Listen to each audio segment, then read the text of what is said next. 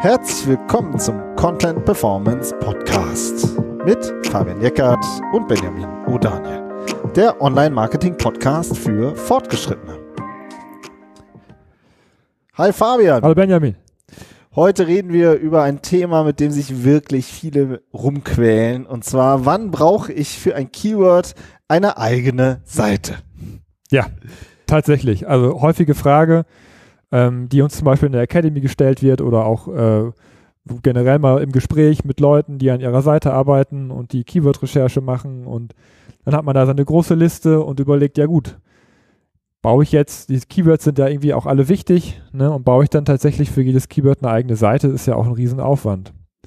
Du musst ja auch immer ein bisschen äh, da schmunzeln, ne? weil es ist ein bisschen äh, sozusagen eine, eine Geschichte, die sich ja wiederholt und äh, täglich grüßt das Murmeltier beziehungsweise und jährlich. Also das ist ja schon eigentlich aus den Anfangstagen der Suchmaschinenoptimierung ein Thema, oder nicht? Ja, wobei früher hatten wir diese, diese Frage nicht. Aber wir hatten sich uns da nie, nie, einfach nie gemacht. gestellt. Da hast du einfach für jedes Keyword eine Seite geballert, das war klar. äh, da haben wir uns aber auch nicht die Mühe gemacht, dafür einen eigenen Text zu schreiben. Äh, sondern der kam dann aus der Datenbank. Das, ne, generell, also ursprünglich, ist es natürlich immer besser für Google für jedes Keyword ein eigenes Stück Content zu, oder eine eigene Seite zu haben, weil du kannst dann diese Seite natürlich optimal auf dieses Keyword ausrichten. Das heißt, so von, vom, vom Grundgedanken her macht es schon Sinn, auch äh, zu versuchen, diese Keywords abzudecken. Nur heute heißt es halt nicht Keyword, sondern ja eigentlich eher Suchintention. Ja, also wonach ähm, was ist das Thema hinter der Suchanfrage? Und da ist es natürlich am besten, wenn man dafür auch eine eigenständige Antwort hat. Aber ne, das ist ja jetzt so, so, ein bisschen schon wieder, geht ja schon stark in Richtung Lösung. Es geht ja jetzt eher darum, wie, wie geht man da generell überhaupt mit um, wenn man vor diesem Problem ist. Und tatsächlich ist es damals natürlich auch so gewesen, dass Google diese Seiten dann auch abgestraft hat, weil es war, es war ja kein guter Content. Wir haben uns ja einfach nur einen schlanken Fuß gemacht, indem wir sozusagen die Abkürzung gegangen sind ähm, und hochoptimierte Seiten mit aber sehr schlechten Inhalten erstellt haben. Und das ist ja nicht das, was Google möchte. Ne? Und das heißt, das funktioniert heute nicht mehr. Das heißt, man ist so ein bisschen in dieser Zwickmühle drin. Ähm, natürlich gerne möglichst optimale Seiten Google zur Verfügung zu stellen, aber auf der anderen Seite natürlich auch ho sehr hochwertigen Content auf der Seite haben zu möchten. Genau, also wir machen, äh, wir erklären es, glaube ich, das Thema auch noch an, äh, an ein, zwei konkreten Beispielen. Aber ich finde wirklich nochmal dieses Verständnis von früher, ne, dass du halt Tausende, Zehntausende, Hunderttausende Unterseiten automatisch generiert hast, mit Texten bestückt hast und ähm, sozusagen und dann eben diese Welle kam, dass Google gesagt hat, das ist Duplicate Content, das ist Crap Content der ist, ähm, der sozusagen, den nehmen wir raus aus der Bewertung oder der wird gar abgestraft. Und, ähm, und dann eben gab es ja eine sehr große Welle, wo viele gesagt haben, holistischen Content, also umfangreichen Content bauen. Und das ist ja auch eine Philosophie, die wir vertreten, weil man eben mit umfangreichem Content auch viele, ähm, ja einmal viele Keywords abdeckt, aber eben auch für den User halt viele Informationen bietet. Ja, und, und diese Abdeckungsfrage, halt aber, die stellt sich halt. Genau. Ne? Wie viele Keywords decke ich denn ab? Decke ich immer ja, noch eins holistischen ab? Genau. Seiten. Ja. ja, aber ne, eben weil die umfangreich sind, ist es halt auch echt schwierig, immer für, je, ne, für jedes Keyword äh, ne, ne, eine eigene Seite zu bauen, ja. Genau, also baue ich jetzt aus 1000 Keywords 1000 Unterseiten oder baue ich eine Seite, mit der ich 1000 Keywords abdecke? also, ja, oder gibt es was dazwischen vielleicht? Genau, und in dem Feld dazwischen, darüber reden wir heute. Genau. Ja, und das machen wir anhand ein, zwei Beispielen. Ich stelle die mal vor kurz, okay? Ja und zwar, ähm, viele Themen sind ja ineinander, also jeder, der sich mit seinem Keyword-Set beschäftigt, kennt das, die Themen sind ineinander verschachtelt. Also Beispiel, wir haben jetzt einfach mal ein Wort genommen, Führungsstil, ja. Es gibt Führungsstil, gibt es wahnsinnig viele Leute, die suchen nach Führungsstil. Und es gibt aber auch bestimmte Arten von einem Führungsstil, also ko kooperativen Führungsstil, autoritärer Führungsstil, laissez-faire Führungsstil.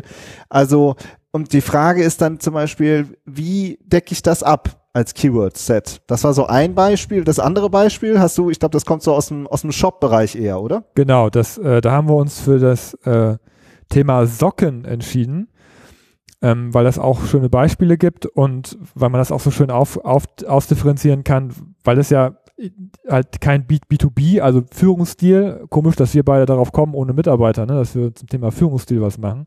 Aber Socken haben wir alle ähm, da ist es so, dass wir, dass es halt ein B2C-Thema ist und ein Shop-Thema. Das heißt, es ist, es differenziert sich anders aus. Ja, also es gibt äh, Socken, aber dann gibt es auch verschiedene Arten von Socken. Ja, zum, zum Tennisspielen, Tennissocken, Sneakersocken, dann gibt es da diese Füßlinge und so weiter und Anzugssocken. Aber das Prinzip ist eigentlich das gleiche, dass man einmal diesen Überbegriff hat und dann in die Konkretisierung geht. Ja. Ja. Und jetzt ist sozusagen, das sind sozusagen die zwei Beispiele, an denen wir das mal diskutieren. Und ähm, jetzt geht sozusagen schon in das erste, ähm, in das erste Grundproblem rein, wenn man so möchte. Das hast du gerade eben schon angeschnitten, nämlich dass da ja ähm, hinter jedem Stück Content, also immer wenn man eine eigene Seite baut, dann erzeugt das ja Aufwand. Ja, und ganz schön. Ja, also ja. wenn man dieses diesen holistischen Stil ähm, ja lebt, dann will man ja immer das beste Ergebnis zu dem bestimmten Suchbegriff liefern. Und das beste Ergebnis ist oft umfangreich und man muss in die Tiefe gehen. Und es ist ja nicht nur den Text runterzuschreiben, sondern es geht ja darum, das muss ja, das sind ja Prozesse, die da stattfinden, von der Analyse ähm, über den, über die Recherche, über in, vielleicht inter, werden Interviews geführt und so weiter. Und das ist ja ein Riesenaufwand. Das heißt, die Ressourcenfrage, die finde ich, steht immer am Anfang, weil man ja auch einfach ähm, das umsetzen muss. Ja, und je mehr Keywords man auf dem Tisch liegen hat, für die man einzelne Stücke Content, also auf einzelnen URLs bauen will, desto mehr Aufwand ist es, desto mehr Ressourcen braucht man. Die Frage ist, hat man die Ressourcen überhaupt? Ja, und das ist dann immer so eine so eine Aufwand-Ertragsabwägung. Ne? Also soll ich diesen soll ich diesen Aufwand jetzt gehen für das, was es mir nach hinten raus bringt, nämlich Rankings, Traffic und dann eben in der Folge auch äh, Leads oder Sales, ne? Aber mh, mm, ja, und das hängt, aber da, der Weg ja. ist sozusagen erstmal musst du am Anfang was tun dafür. Und ja, Aufwand und Ertrag. Ja, da hängen halt viele dann fest, ne? Ja. ja, schon ein Stück vor, sorry, dass ich da ein bisschen so rein, äh, ja. reingrätsche, aber ich finde es ist sogar noch, noch ein Stück vorher. Also ich glaube, dass die Kollegen, die daran arbeiten, sich vom Aufwand und Ertrag schon ziemlich sicher sind, dass das was bringt. Ja, ja. Aber, aber die Ressourcen sind einfach nicht da. Also ja. ähm, man möchte gerne na natürlich so viele Keywords wie möglich abdecken und coolen Content dazu machen. Es gibt ja auch coole Cases von Unternehmen, die das sehr erfolgreich machen, aber es klappt einfach nicht. Also es ist einfach wahnsinnig schwierig, den Content auf die Piste zu kriegen. Und ähm, von daher ist es da halt wichtig, irgendwie auch zu priorisieren. Kommen wir gleich noch zu. Ja. ja. Das zweite ist halt ähm, die Abgrenzung, finde ich. Also wir haben jetzt ähm, Führungsstil und Socken als Beispiele, die sind relativ klar in der Abgrenzung. Also man hat einen Oberbegriff und man hat dann Teilaspekte oder Unterbegriffe, die sich darunter einsortieren. Das ist ja, wenn man so will, schon die Idealsituation. Mhm. Ähm, aber trotzdem ist es gar nicht so einfach, wenn man sich dann, wenn man dann in die Diskussion geht und sagt, ja, da brauchen wir ein eigenes Stück Content für. Was ist denn so das also wobei das habe ich eigentlich am häufigsten auf dem Tisch, deswegen kann ich eigentlich auch direkt weitersprechen. Mhm. Also was ich, was man dann halt oft ähm, in der Diskussion hat, ist, dass, dass man dann sagt, ja, aber das ist doch das Gleiche. Der Teilaspekt ist doch das Gleiche wie der, wie der Oberbegriff. Was soll ich denn da jetzt eigenes zu schreiben? Hast du da ja, mal ein Beispiel also, oder sowas? Ja, also ne, Führungsstil, kooperativer Führungsstil. Ja, kooperativer Führungsstil ist halt ein Führungsstil. Was soll ich denn da anderes schreiben? Ja, also dann wird sozusagen ähm, man der erste Reflex ist immer, dass, dass, dass dann, ähm, wie heißt es, dass einige dann sagen, ja, das ist ähm, zu ähnlich, soll, wie soll ich jetzt genau das gleiche schreiben? Und das darf man natürlich nicht. Also wenn du Duplicate Content machst, dann hast du halt auch ein Ranking-Problem. Ja. Also von daher, ähm, es ist aber alles immer dann auch wieder eine Frage der Recherche und des, wie sehr setze ich mich damit auseinander, weil der kooperative Führungsstil kann man schon sehr gut was Eigenes zu schreiben. So. Mhm. Also ähm, meinst du, es ist eher auch so eine so ein wenig Erfahrung mit mit Content oder? Ja, ja. sich mal tiefer Gedanken zu machen über diesen äh, über diesen spezifischen Begriff. Und wenn man drei vier Nachfragen stellt, dann kommt relativ schnell heraus, also wenn ich halt einen allgemeinen Text über Führungsstil schreibe, kann ich ja alle Führungsstile anfeaturen zum Beispiel oder generell sagen, was ein Führungsstil überhaupt ausmacht, so. Und beim kooperativen Führungsstil, das ist ja eine bestimmte Art, eine Philosophie zu führen. Und die kann ich ja äh, schon in der Tiefe auch sehr gut und in den spezifischen Situationen, die man dann hat, ähm, auch diskutieren. So, ne? Also, aber das sind so, finde ich, noch relativ einfache Abgrenzungen. Es gibt aber teilweise auch so diese Frage mit den Synonymen. Mhm. Oder Einzahl, Mehrzahl. Wie siehst du das denn da?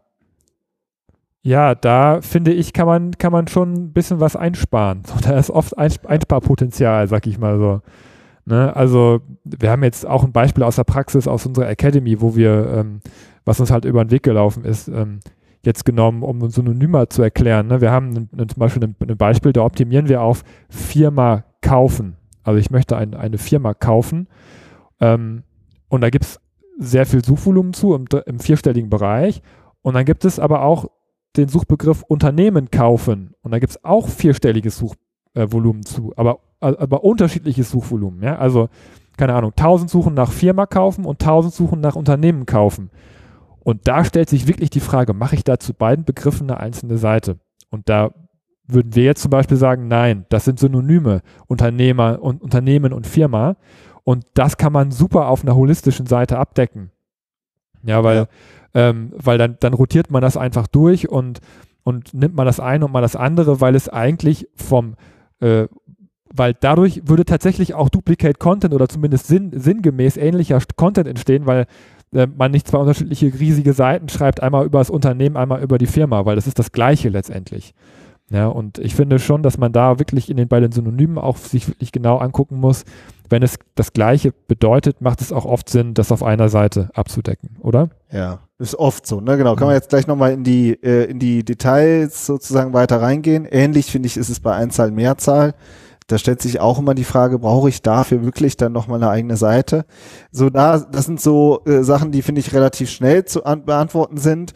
Aber das Kernproblem ist wirklich bei diesen Oberbegriffen und bei den Teilaspekten und die Frage, lohnt sich dann jetzt dieser Aufwand noch zu dem Teilaspekt, wie halt eben äh, Tennissocken oder kooperativer Führungsstil, dazu nochmal ein eigenes Stück Content zu machen. Und das dritte sind vielleicht auch nochmal diese holistischen Seiten. Ich finde, die, das Konzept können wir auch nochmal kurz erklären. Was ist das eigentlich, eine holistische Seite? Ja, erklär du doch mal. Du Soll ich machen? Ja, du also hast ja am meisten damit zu tun, die runterzuschreiben. Ja, weil ich äh, der Content-Mensch genau, bin. Ne? Ja. Also eine holistische Seite ist wirklich eine umfangreiche Seite, die eben nicht nur aus ein, zwei Absätzen besteht, sondern aus ähm, vielen Abschnitten, wo das Thema in der Tiefe besprochen wird. So und äh, ähm, oft wird dann gesagt, ja, wie viele Zeichen, wie viele Wörter muss ich denn jetzt produzieren? So, ja. Ähm, aber das ist eigentlich noch nicht mal die Sache, sondern es geht darum, dass man halt versteht, dass die User, wenn die ne, wenn die was bei Google eingeben, dass die halt eben oft ein informationelles Bedürfnis haben und dass man denen halt ähm, viele Anknüpfungspunkte gibt, dass sie wirklich auf den, auf den Seiten ihnen wirklich weitergeholfen wird. Und diese holistischen Seiten haben halt in vielen Keyword-Sets halt auch sehr gute Ranking-Chancen. Also das sieht man auch selber, wenn man dann ein Thema googelt und man sieht dann halt auf den ersten 15, 5 bis 10 oder 20 Ergebnissen sind es halt viele ausführliche Seiten vorne.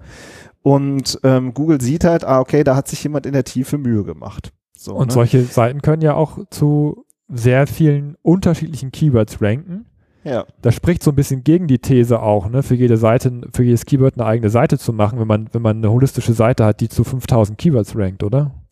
Ja, genau, das kann halt sein, aber die Frage ist ja dann auch wieder auf welcher Position, ja, also ja. und wenn ich dann ähm, sehe, dass ich halt zu vielen Teilaspekten eben in den in den Top 20 hängen bleibe sozusagen und die nicht nach vorne kriege, dann hat eben so eine holistische Seite auch ähm, Grenzen. Also die hat eine Ranking-Chance, aber halt nur bis zum gewissen Punkt und den muss man halt sehen, finde ich. Und wenn man dann sieht, ist, äh, wir haben da Teilaspekte drauf, zu denen kommen wir einfach nicht nach vorne. Und, ähm, und man will ja dann auch nicht die ganze holistische Seite wieder umstricken, so, ja, oder sozusagen den ganz anderen Spin geben. Dann hat man ja auch wieder sozusagen Sorgen, dass man sich kannibalisiert. Und so, ähm, ja, arbeiten halt viele mit diesen holistischen Seiten und stoßen da halt aber auch wieder an Grenzen. Und genau wenn diese Grenzen kommen, dann kann man sich halt auch fragen, gehe ich jetzt nicht einen Weg und baue noch mal eine neue Seite. Aber jetzt mal konkret, wie, wie würde ich sowas denn jetzt angehen? Also ich, ich möchte ja eigentlich am liebsten für alle meine wichtigen Keywords eine Möglichkeit haben, auch in die Top 5 reinzukommen. Also und eben nicht mit einer holistischen Seite auf, auf 20 hängen zu bleiben. Was, ja. wie, wie würden wir das angehen? Genau, also der, der erste Begriff, den wir hier mal reinwerfen möchten, ist die Taxonomie. Ja, und ähm, also eine Taxonomie ist ein System, das sich in den Keywords zeigt, in der Keyword-Recherche. Ihr macht eine ausführliche Keyword-Recherche und dann erkennt ihr da drin ein System, eine bestimmte ähm, Kombination von Keywords, die eben zu sehen ist. Zum Beispiel, wie würdest du das an unseren Beispielen erklären? Ja, also mit der, wir, wir haben ja sozusagen die Grundtaxonomie ähm, oder diese, diese Hauptbegriffe haben wir ja schon so ein bisschen auseinandergedröselt, hast du ja auch schon erklärt, Führungsstil, kooperativer Führungsstil.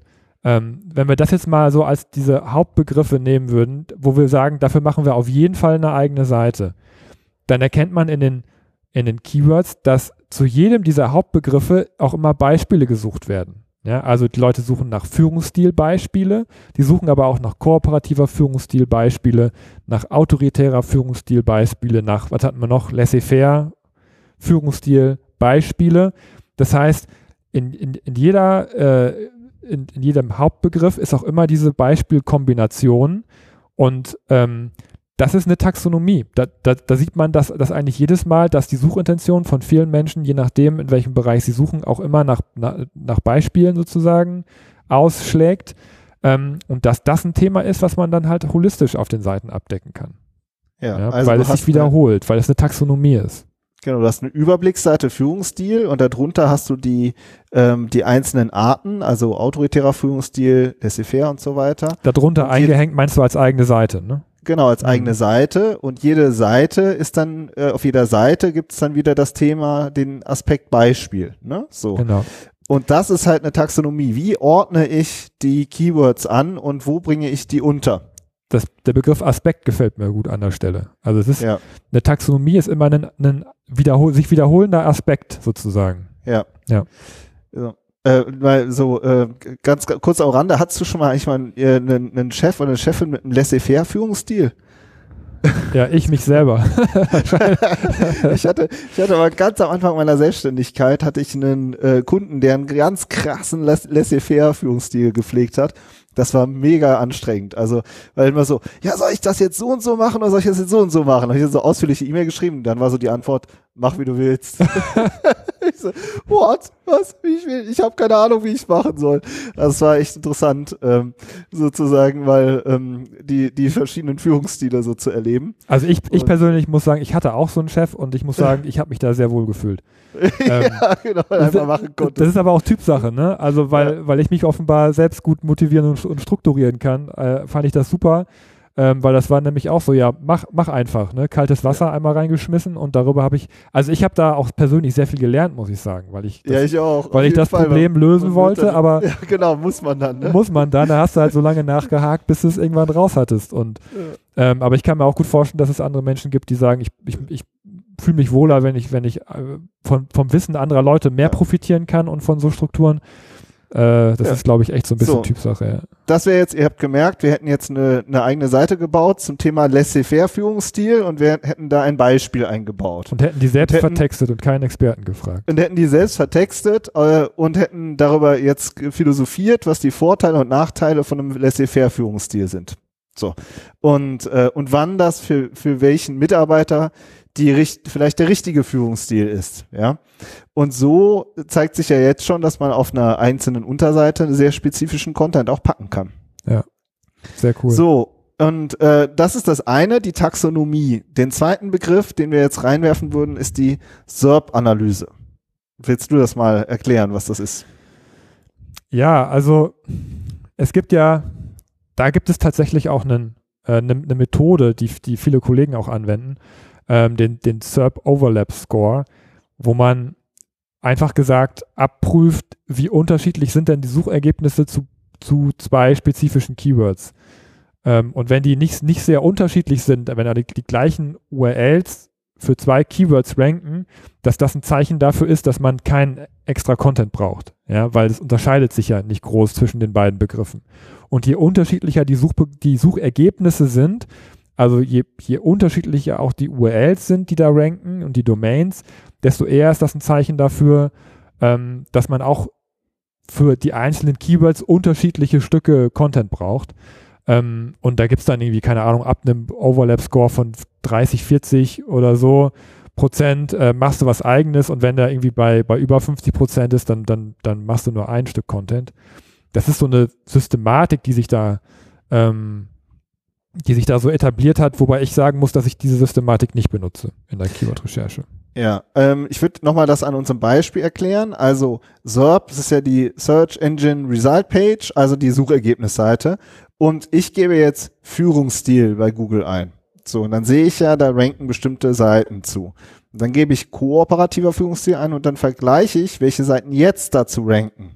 So, ja, also wenn dazu sozusagen die gleichen ranken, mit der gleichen URL auch, also die gleichen Websites mit der gleichen URL, dann sagt man, ja, das Thema scheint jetzt nicht so ähm, ein eigener Aspekt zu sein, sondern Google spuckt da sozusagen die allgemeinen Seiten so aus.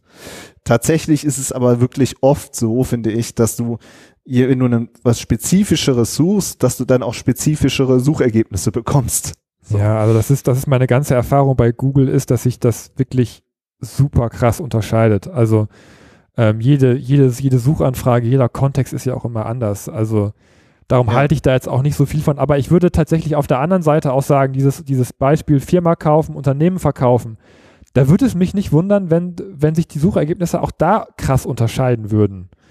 Aber trotzdem wäre das für mich nicht unbedingt ein Grund, ähm, dafür zwei Stücke Content zu machen. Also das ist irgendwie, ich kann damit jetzt nicht so viel anfangen, einfach aus der Praxis heraus, aus der Praxiserfahrung. Ja, so ähm, rum, so rum gebe ich dir recht, aber andersrum finde ich, wenn man jetzt sagt, äh, oh nee, kommt kooperativer Führungsstil, das ist nur ein Absatz, den baue ich einmal kurz ein. Äh, mhm. zwischen eine kurze Zwischenüberschrift und einen Absatz und dann googelt man das und man sieht die ersten Top 3 oder Top 5 Ergebnisse sind spezifische, ausführliche, ausführliche, holistische Seiten. Ja. Dann wird es schwer, mit einem Absatz da nach vorne zu kommen. Sehr schwer. Genau, ja. Also ich, ich sage nicht, dass man sich nicht die Suchergebnisse angucken soll, auf jeden Fall, ja. ja. Also klar, äh, ist es wichtig zu gucken, wer, wer rankt denn da und du hast vollkommen recht. Also wenn, wenn da spezifische, holistische Seiten ranken, habe ich mit meinem Absatz keine Chance. Ja, ja. klar, aber ich, ich mag diese Systematik dahinter nicht so gerne. Also man muss ja. halt selber gucken und in jedem Einzelfall, finde ich, muss man entscheiden, ähm, mache ich dazu was oder mache ich dazu nichts. Aber das ist, es, es, es kann ja auch von Vorteil sein, wenn's, wenn, wenn die Suchergebnisse sich, sich, sich sehr ähneln sind, dass man trotzdem was Gleiches dazu macht, oder? Genau, also es ist ja vielleicht ein Wettbewerbsvorteil. Ja. Wenn ich jetzt sage, ich habe hier einen Longtail-Keyword, ähm, ähm, das für mein Unternehmen oder für mich sehr wertvoll ist. Da, da sind garantiert super relevante Kunden für mich dahinter. Und ich sehe, dass sozusagen äh, in den Top Ten sehr viele Seiten sind, die das Thema nur am Rande be be behandeln, also quasi nur ein Absatz. Ja, ich habe, ich gebe äh, laissez-faire Führungsstil ein und sehe, dass äh, alle die Top Ten alle nur allgemeine Führungsstilartikel sind und laissez-faire immer nur am Rande behandeln. Und ich sag aber, das ist genau mein Thema, laissez-faire. So, ähm, ähm, ich will sozusagen diesen, den, den Laissez-faire-Führungsstil in die Welt tragen und weiß ich nicht, ja, ist jetzt ein bisschen platt, ja. Äh, bei den Socken ist es, glaube ich, einfacher. Ich habe wirklich, ich bin spezialisiert auf Tennissocken und äh, und die habe ich jetzt super äh, im Angebot, so ja. Dann ähm, so, dann baue ich dazu natürlich eine eigene Seite, weil es halt ein Wettbewerbsvorteil ist. Ich gehe sozusagen, ich baue ein ausführliches Stück Content, zu einem spezifischen Thema und alle anderen um mich herum machen nur allgemeinen Content. So, und, und dann wird Google sagen, ach, guck mal an, da ist jemand, der hat sich das Thema ein bisschen genauer angeguckt. Ja, und, und das da ist natürlich so, dass man dann gute Ranking-Chancen hat. Und wenn man da den Sub-Overlap-Score benutzt hätte, hätte man vielleicht gesagt, nee, ich brauche ja gar nicht, gar nichts ja. Spezifisches. Also es ist ja. wie immer, äh, du kannst so ein Tool nutzen, finde ich, oder so einen, so einen Score nutzen, aber was du daraus ableitest, ist dann jetzt immer noch mal eine andere Frage. Ne? Ja, ja. So. Und das dritte ist der Aufwand. Um den kommt man ja nicht herum. Ja. Und ähm, was ist da unsere Antwort? Ja, also auch da kann man sich ja kann man sich kann man sich ja auch versuchen, ein bisschen einfacher zu machen. Oder was heißt einfach ist das ja nicht, aber ähm, wenn ich, wenn ich schon sehe, dass ich, dass, dass es da viele Keywords gibt, für die ich potenziell ähm, Content entwickeln kann, dann, dann muss ich die natürlich priorisieren. Und die kann ich nur priorisieren, wenn ich, wenn ich vorab eine SEO-Strategie mir entwickelt habe. Also eine, eine vollständige Keyword-Recherche habe, die Themen, äh, die Keywords nach Themen sortiert äh, habe und so weiter. Und dann kann ich sagen, okay, womit fange ich denn jetzt an? Was ist denn das Wichtigste?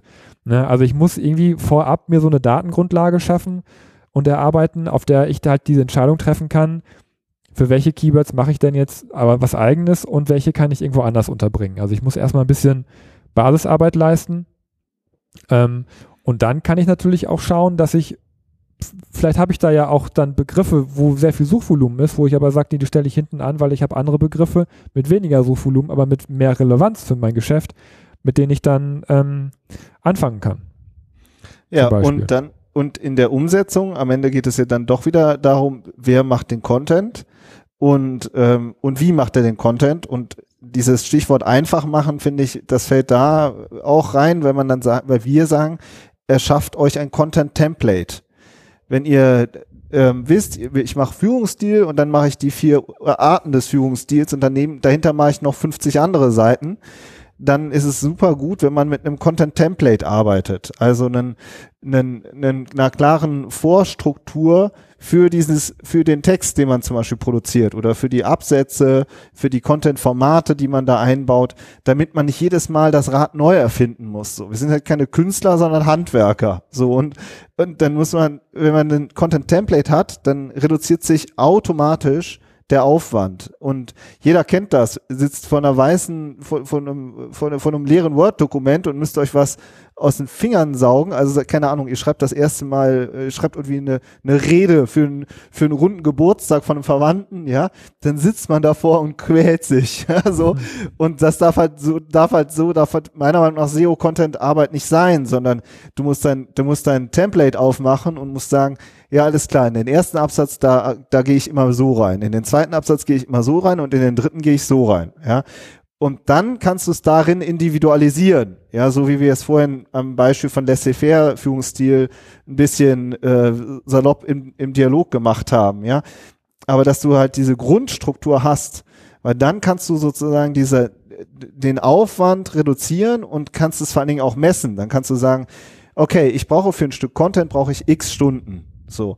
Und ich muss äh, die Infos, die kriege ich von dem Kollegen oder von der Kollegin und, ähm, und dann brauche ich für den eigentlichen Schreibprozess brauche ich so viele Stunden und für das Online-Stellen brauche ich so viele Stunden und dann geht, merkt ihr schon sofort, ah, alles da, das, das kann ich kalkulieren. Ja, und, ähm, und das kann ich abarbeiten und das kann ich, äh, das kann ich mir reinlegen in meinen Kalender.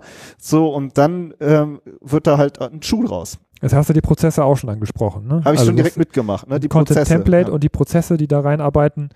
Und ich finde, da wird auch nochmal diese SEO-Strategie wichtig, weil das ist ja dann auch die Taxonomie, aus der sich das, das Template ergibt. Und, und ne, du hast ja gerade eben gesagt, okay, ich habe die, ähm, was, was, was hilft mir mit dem, meinem weißen Blatt-Problem? Einmal das Template und die Taxonomie.